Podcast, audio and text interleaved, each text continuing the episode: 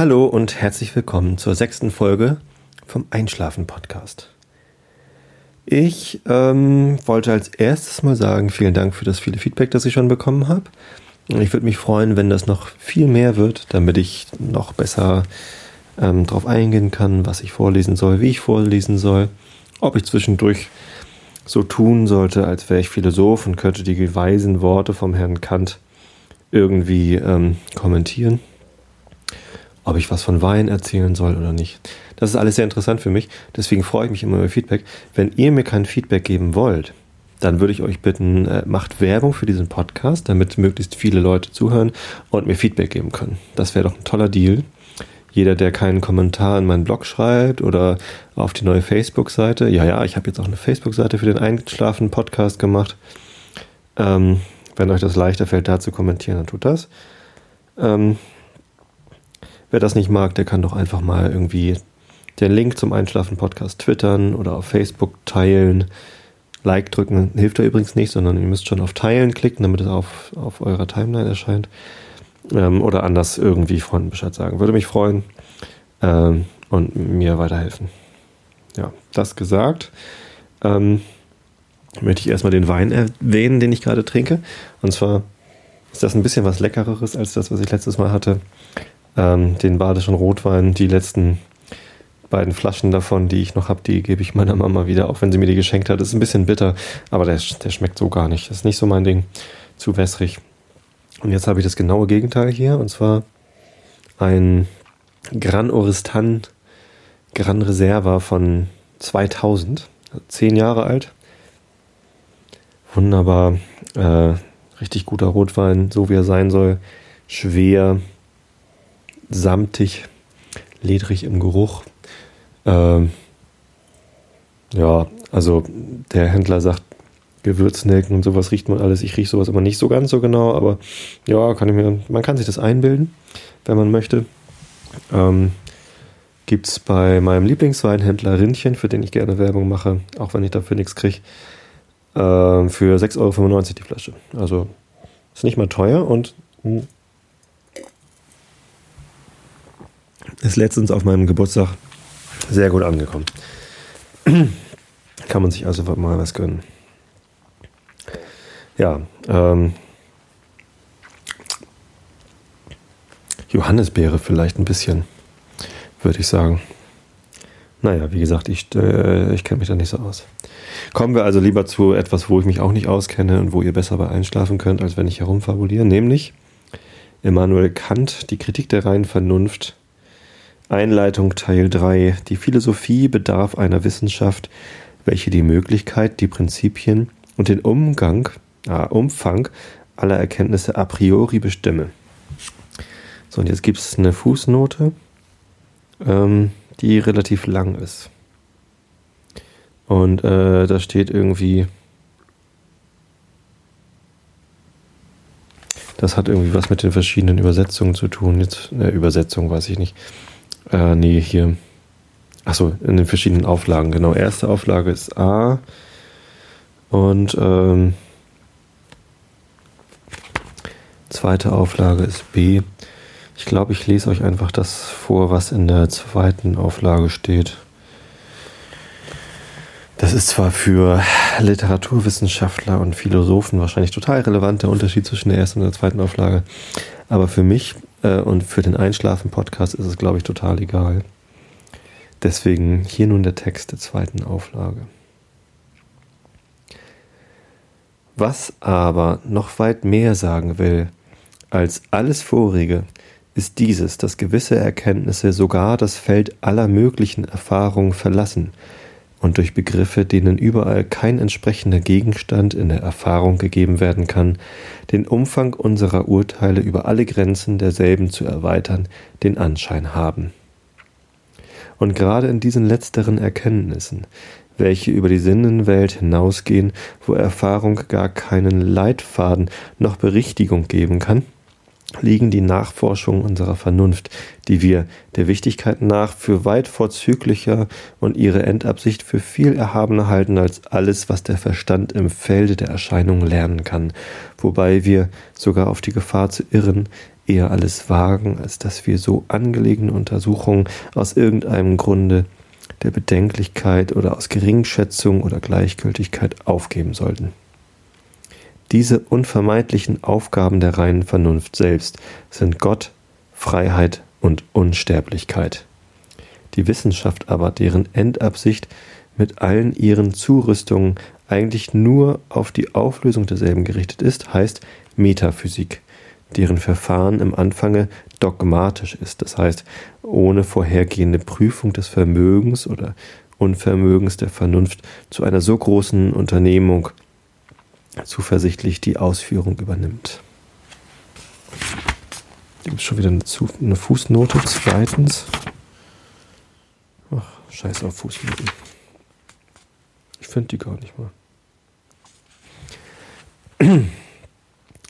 Nun scheint es zwar natürlich, dass, sobald man den Boden der Erfahrung verlassen hat, man doch nicht mit Erkenntnissen, die man besitzt, ohne zu wissen, woher, und auf den Kredit der Grundsätze, deren Ursprung man nicht kennt, sofort ein Gebäude errichten werde, ohne, den, ohne der Grundlegung derselben durch sorgfältige Untersuchung vorher versichert zu sein, dass man also viel mehr die Frage vorlängst werde aufgeworfen haben, wie denn der Verstand zu allen diesen Erkenntnissen a priori kommen könne und welchen Umfang, Gültigkeit und Wert sie haben mögen.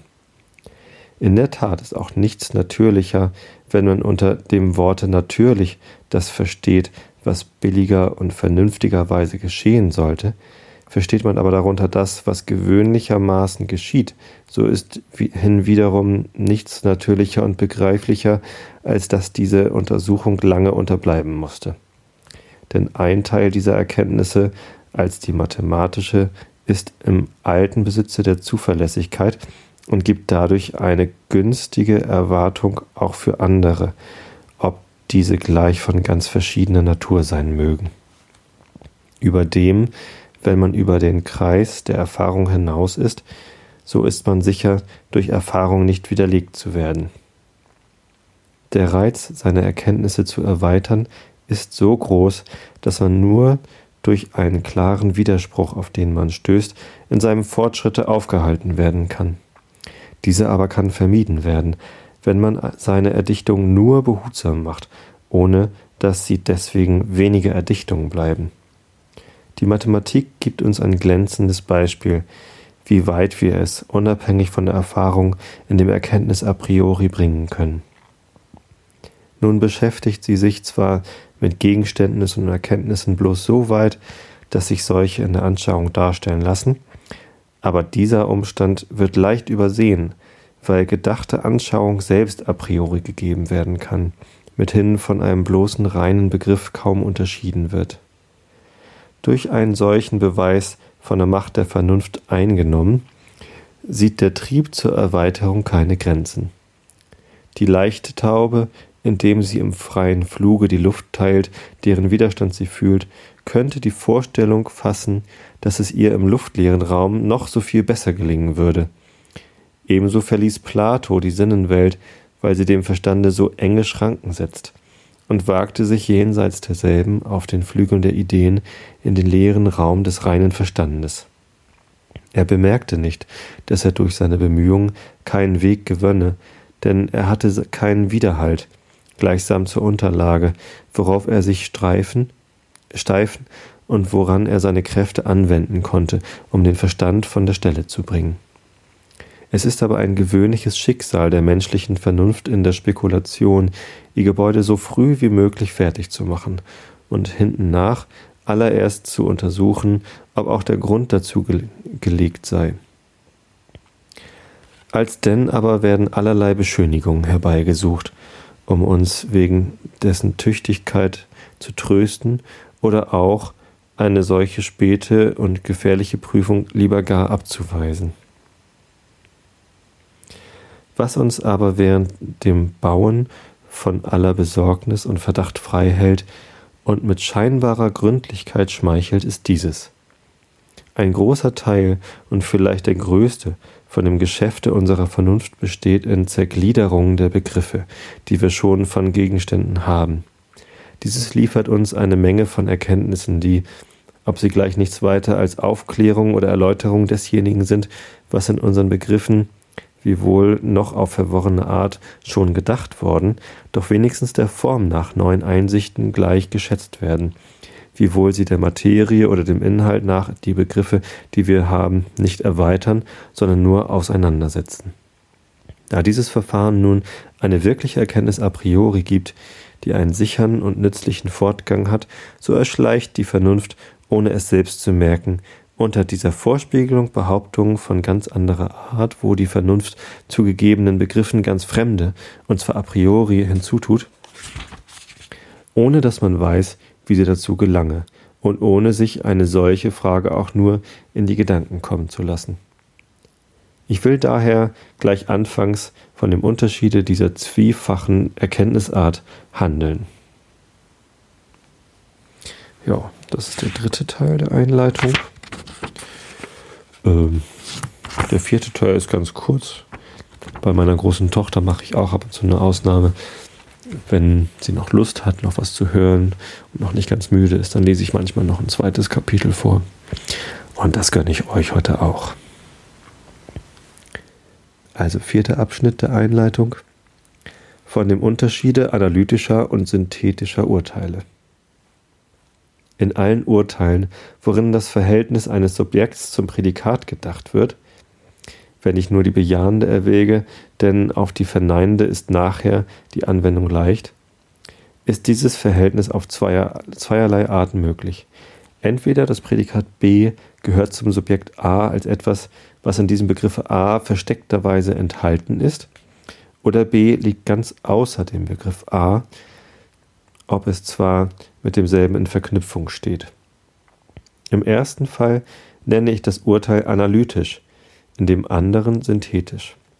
Analytische Urteile, die bejahende, sind also diejenigen, in welchen die Verknüpfung des Prädikats mit dem Subjekt durch Identität, diejenige aber, in denen diese Verknüpfung ohne Identität gedacht wird, sollen synthetische Urteile heißen. Die erstere könnte man auch Erläuterungs-, die andere Erweiterungsurteile heißen, weil jene durch das Prädikat nichts zum Begriff des Subjekts hinzutun, sondern diesen nur durch Zergliederung in seine Teilbegriffe zerfällen, die in selbigen schon, obgleich verworren, gedacht waren.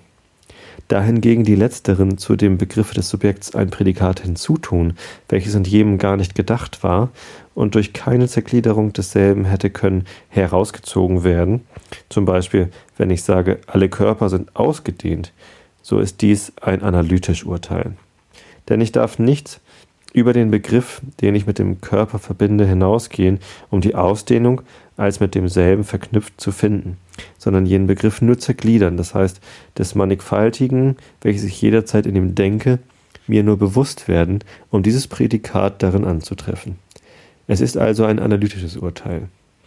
Dagegen, wenn ich sage, alle Körper sind schwer, so ist das Prädikat etwas ganz anderes als das, was ich in dem bloßen Begriff eines Körpers überhaupt denke.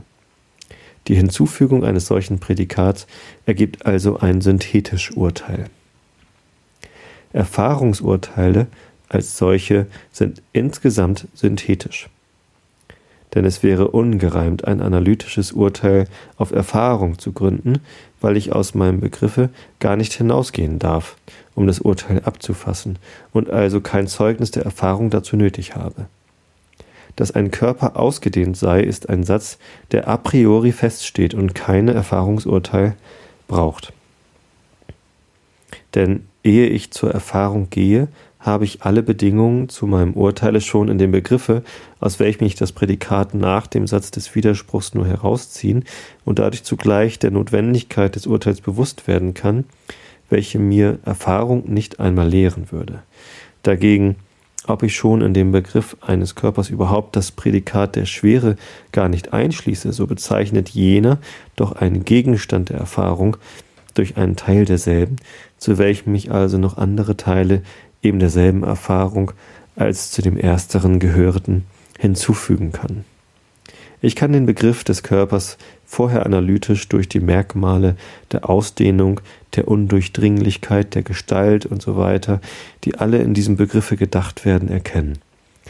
Nun erweitere ich aber meine Erkenntnis und indem ich auf die Erfahrung zurücksehe, von welcher ich diesen Begriff des Körpers abgezogen hatte, so finde ich mit den obigen Merkmalen auch die Schwere jederzeit verknüpft und füge also dieses als Prädikat zu jedem Begriffe synthetisch hinzu.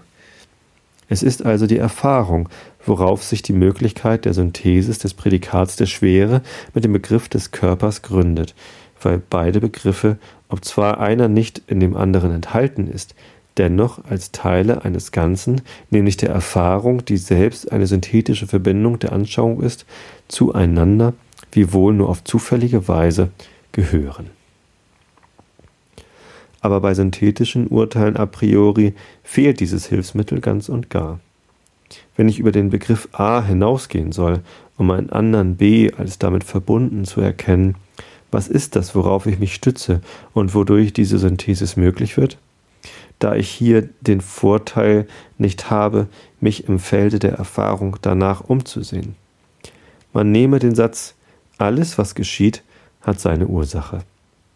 In dem Begriff von etwas, das geschieht, denke ich zwar ein Dasein, vor welchem eine Zeit vorhergeht und so weiter, und daraus lassen sich analytische Urteile ziehen. Aber der Begriff einer Ursache liegt ganz außer jenem Begriffe und zeigt etwas von dem, was geschieht, Verschiedenes an, ist also in dieser letzteren Vorstellung gar nicht mit enthalten. Wie komme ich denn dazu, von dem, was überhaupt geschieht, etwas davon ganz Verschiedenes zu sagen und den Begriff der Ursache, ob zwar in jenem nicht enthalten, dennoch als das dazu und sogar notwendig gehörig zu erkennen? Was ist hier das unbekannte X, worauf sich der Verstand stützt, wenn er außer dem Prädik Begriff von A ein demselben fremdes Prädikat B aufzufinden glaubt, welches er gleichwohl damit verknüpft zu sein erachtet? Erfahrung kann es nicht sein, weil der angeführte Grundsatz nicht allein mit größerer Allgemeinheit, sondern auch mit dem Ausdruck der Notwendigkeit, mithin gänzlich a priori und aus bloßen Begriffen, die diese zweite Vorstellung zu der ersteren hinzugefügt, nun beruht auf solchen synthetischen, das heißt Erweiterungsgrundsätzen, die ganze Endabsicht unserer spekulativen Erkenntnis a priori, denn die analytischen sind zwar höchst wichtig und nötig, aber nur, um zu derjenigen Deutlichkeit der Begriffe zu gelangen, die zu einer sicheren und ausgebreiteten einer Synthesis als zu einem wirklich neuen Erwerb erforderlich ist. Ja, jetzt sind hier noch jede Menge Fußnoten, einige davon auch länger. Die meisten unterscheiden nur zwischen der ersten und der zweiten Auflage. Achso, und die längere ist auch nur, ja, da hat er in der ersten Auflage ein bisschen was anderes geschrieben. Ja, meine Güte. Ich glaube, die zweite ist besser. Ich lese einfach den Text so vor, wie er da steht. Es sei denn, es sind ähm, Fußnoten, die irgendwie noch einen, einen weiteren Sinn hinzufügen. Sowas soll es ja auch geben. Allerdings anscheinend nicht hier. Gut, ähm, so viel soll es für heute gewesen sein. Ich für meinen Teil genieße jetzt den Rest aus meinem leckeren Glas Rotwein. Gran Oristan, Gran Reserva. Zehn Jahre alten Wein. Meine Güte. Als die Trauben gepflückt sind, war noch nicht mal meine Tochter geboren. Die größere. Die ist jetzt sieben. Da war die noch nicht mal geplant. Hm. Da war ich noch nicht mal mit meiner Frau zusammen, fällt mir gerade ein. Meine Güte, was der Wein alles schon überlebt hat. Ja, in diesem Sinne hoffe ich, dass ihr längst schlaft und dieses Gemurmel jetzt nicht mehr hört. Insofern bleibt mir nur noch, euch eine gute Nacht zu wünschen. Schlaft gut und bis zum nächsten Mal.